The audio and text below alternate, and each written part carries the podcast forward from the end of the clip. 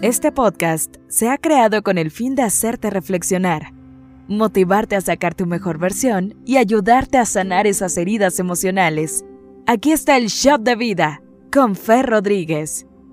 En una ocasión un muchacho entró muy decidido a una tienda y pidió al joyero que le mostrara el mejor anillo de compromiso que tuviera. El joyero le enseñó uno, tenía una hermosa piedra solitaria que brillaba como un diminuto sol resplandeciente. El muchacho contempló el anillo y con una sonrisa lo aprobó. Preguntó por el precio y se dispuso a pagarlo. ¿Se va usted a casar pronto? le preguntó el joyero.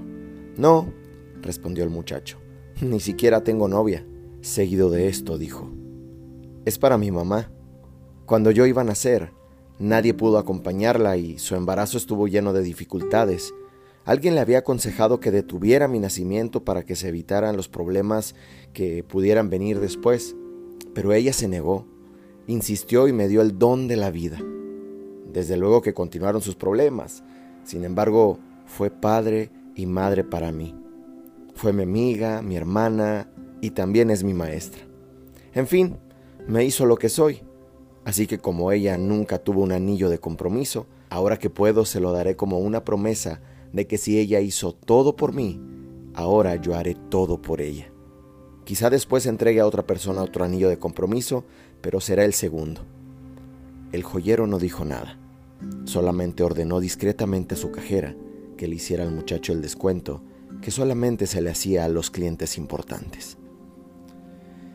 Esta historia creo que nos deja una moraleja muy clara. Y yo quiero que tú pienses, ¿no crees que de vez en cuando es bueno reconocer lo que hicieron nuestros padres por nosotros? Las desveladas, el quitarse el pan de la boca incluso. Deja tú el dinero que invirtieron en nosotros, el tiempo, el esfuerzo, las lágrimas. ¿No sería bueno reconocerles? ¿Qué tan generosos somos nosotros y cómo lo demostramos hacia ellos? ¿Realmente has valorado los esfuerzos de tus padres? ¿Realmente has valorado todo lo que han hecho por ti? Espero que esta historia te haga reflexionar y agradecer ahora que tus padres están en vida.